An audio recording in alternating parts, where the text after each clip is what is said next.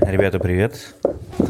Это Семен, РМ Подкаст. Рад вас слышать и приветствовать на очередном выпуске подкаста. Сегодня, наверное, поговорим про одну из самых обсуждаемых и наболевших тем за последние пару недель, а именно про коронавирус. Да, я знаю, что вы уже устали про него говорить, устали про него слышать и читать новости, потому что про него не писал, мне кажется, только ленивый.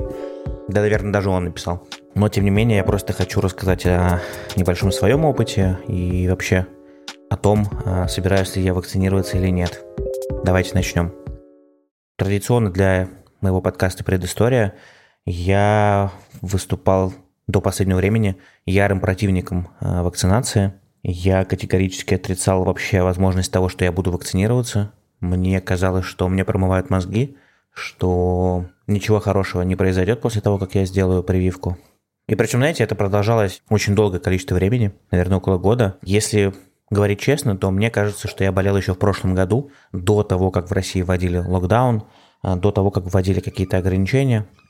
Ну что, извините, это у меня кошечка мяукает. До того, как в России вводили любые ограничения и локдаун, у меня симптомы эти наблюдались в январе-феврале месяце. Как это происходило?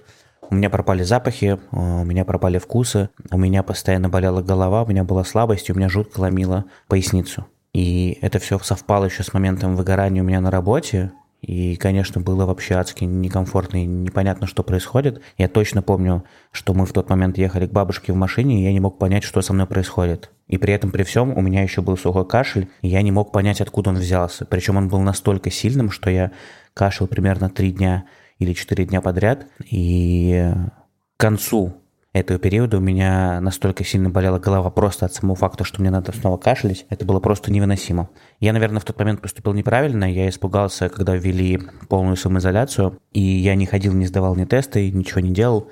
А я просто отсиделся в этот момент дома. Ну и, собственно, так и пролетел год. И уже в июне этого месяца я по-прежнему, как человек, который отрицал вообще, в принципе, возможность э, вакцинации, отрицал вообще э, ее реалистичность э, и всячески топил за то, что это делать не нужно, потому что ну, непонятно, что вообще может произойти с моим организмом и как он его переживет, пока я не получил от папы сообщение в начале июня о том, то, что он попал в Боткина. Причем попал он в Боткина, у него было 45% поражения легких, и, к сожалению, папа до сих пор находится в боксе, в Боткина. К нему по-прежнему никого не пускают. Он попал туда со своей женой. Они заболели вместе. Жену, правда, уже выписали, а папа вот, к сожалению, уже 22 день находится там, и состояние, честно говоря, у него один день хорошее, другой день плохое. Связано это с тем, что у папы, к сожалению, как раз э, возраст, он входит в группу риска, ему в этом году 66 лет, плюс он еще довольно тучный, но, в принципе, у нас с ним одна комплекция, мы оба полные. В общем, особенно в такую жару. В общем, тут куча факторов, которые наложились, плюс он еще незадолго до того, как заразиться и простыл. Все это вот повлияло на то, что в итоге вот он сейчас лежит и лечится. И я помню, как еще в прошлом даже году мы с ним разговаривали, я говорил, папа, мы же специально купили тебе машину для того, чтобы ты мог на работу ездить не на метро, подвергая свою жизнь опасности, а на машине. На что папа мне сказал, да зачем? На метро удобнее, потому что на машине я не хочу ставить машину где-то, искать место для парковки около работы. Это все, что нужно знать о том, как э, наше поколение порой безрассудно относится к тому, что не дай бог, с их здоровьем может что-то произойти, либо произойти еще хуже того, какой-то летальный исход. Что еще можно добавить к этому? Э, в момент, когда папа мне позвонил, я очень сильно распереживался, я уже писал об этом в Инстаграме и в Фейсбуке я писал про это. Я просто заплакал. И это было настолько для меня несвойственно, потому что я человек, который малоэмоциональный. Я никогда не показываю свои переживания никому, эмоции, страхи, там, разочарование, грусть, боль, э, тоску и все прочее. И поэтому, если я плачу, то я плачу, как правило, один, где-то в комнате. Ну, так вот изначально просто пошло. Не знаю, как это объяснить. И я поймал себя на мысли, что я действительно заплакал и просто за папу жестко распереживался я внезапно поймал себя, знаете, на такой мысли, что у меня ведь даже с папой нету ни совместных фотографий, ни совместных видео. Ну, они есть, но их буквально парочку. И это все несмотря на то, что в этом году мне 30 лет. Казалось бы, ну, возраст уже довольно такой солидный, а ни, ни фотографий, ничего у нас нету. И вот это осознание вместе с тем, то, что папа попал в больницу, и у него периодически все не очень хорошо.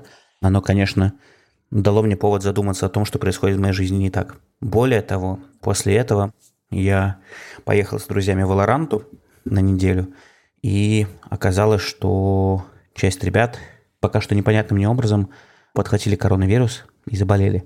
И у них начались все те симптомы, про которые я вам говорил пару минут назад. И к моему страху у меня эти симптомы, часть из них тоже стали повторяться. У меня снова начала болеть поясница, ломить. У меня появилась дикая слабость и сонливость. А у меня дней пять, наверное, подряд просто болела голова. И я не мог понять, что происходит, пока меня не осенило, что, возможно, я тоже зараженный. До того, как у меня эти симптомы начали прям дико проявляться, я сходил до этого и сдал ПРЦ-тест или ПЦР-тест, не, не помню, как правильно говорится. А, я собирался ехать в пресс-тур в Осетию, и, естественно, ни о какой поездке речи уже быть не могло, поездка отменилась. Плюс к этому в Москве как раз начались жесткие антиковидные меры, потому что количество зараженных просто невероятно выросло. И я решил тоже лишний раз не рисковать. Я сходил, сдал тест, он на следующий день показал отрицательный результат, но я вторую неделю сейчас сижу дома, в этом плане я решил максимально перестраховаться. Более того, у меня уже сейчас дом все-таки в такой стадии строительства, когда уже привезли мебель, технику и все остальное. Я решил, что я все хочу контролировать до конца и не подвергать э, риску там возможно заражения а, своих близких и знакомых. Поэтому мне пришлось написать тренеру, сказать, что я пока что вылетаю а, из тренировок. Вот, и сейчас я жду конца текущей неделе, чтобы на следующей неделе сходить сдать еще два теста сразу. Я сдам и на антитела, и на ковид. Для чего я это делаю? Чтобы после пойти и привиться. Я решил, что все-таки это нужно сделать, и к моему невероятному удивлению, я столкнулся с таким количеством хейта и негатива у себя в соцсетях после того, как об этом рассказал. Часть людей мне писала про то, что мне якобы заплатили, а при этом людям даже в голову не приходило подумать о том, что как могут платить человеку, у которого папа э, на такой стадии, в довольно тяжелой форме, э, лежит в больнице боксе уже практически месяц. Люди, естественно, в традиционной манере начали писать отписка, продался, сколько там тебе заплатили государство, заплатило. Более того, после этого я видел, как многие блогеры про это начали писать, более крупные, естественно, да, и у них в комментариях творился такой же ад. С чем это связано? Слушайте, банально. Я человек, который старается особо в политику не лезть, но я понимаю, что люди просто не верят нынешней власти. Они не верят в то, что вакцина действительно существует, что она поможет и спасет. И это все похоже просто на очередную пиар-историю для правительства и не более. Но, тем не менее, я считаю, что привиться нужно, а, как минимум просто потому, что вокруг нас еще огромное количество людей, которые не болели, которые еще не успели сделать прививку, либо те, кто потенциально входит в группу риска и могут заболеть. И до тех пор, пока мы не привиты, мы являемся как минимум потенциальными разносчиками этой болезни. И осознание того, что я могу, будучи таким вот заразителем, передать эту болезнь кому-то другому, кого эта болезнь в итоге приведет к печальным последствиям, дает мне четкое осознание и понимание того, что мне нужно прививаться. Чем я буду прививаться? Ну, скорее всего, это будет спутник. Причем, что самое интересное, с удивлением для себя обнаружил, что сделать это очень легко. Вы заходите на сайт Минздрава, Дальше вы просто выбираете а, поликлинику вашего района, там сразу есть квиточки, а, номерки, а, прямо в онлайне вы можете зарегистрироваться на время.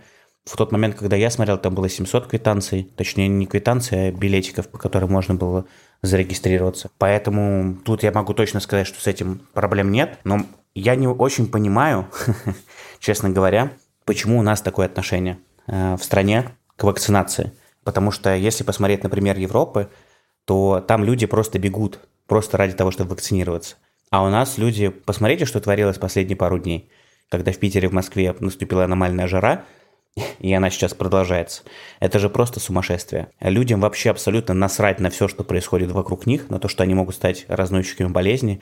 Они забивались в электрички, на пляжах, э, не знаю, на дорогах, на улицах, и было просто невероятное скопление людей, и всем было абсолютно плевать на то, что может произойти с их здоровьем. Вот это я называю просто тотальным, не то что непониманием, знаете, я даже не знаю, как это описать, но по мне так это очень странно. Но радует, что, по крайней мере, среди моих знакомых и друзей а, действительно много адекватных ребят, которые очень спокойно на это реагируют э, и все-таки прививаются. Поэтому, если будем подводить итоги, то я скажу, что прививаться я буду однозначно, но сделаю это после того, как сдам все тесты. Советовать вам это делать не буду, а, потому что я не занимаюсь тем, что даю советы. Решать это все только вам. Вот. Думайте головой, думайте очень хорошо и не принимайте ошибочных решений. А до встречи в новом выпуске подкаста. И надеюсь, что к этому моменту, точнее верю, что мой папа уже выйдет из больницы, и мы наконец-таки сделаем впервые за последние много лет какую-то совместную фотографию. Я выложу у себя ее в Инстаграм, просто напишу вернулся живой и здоровый. Вот такие вот дела. Пока-пока.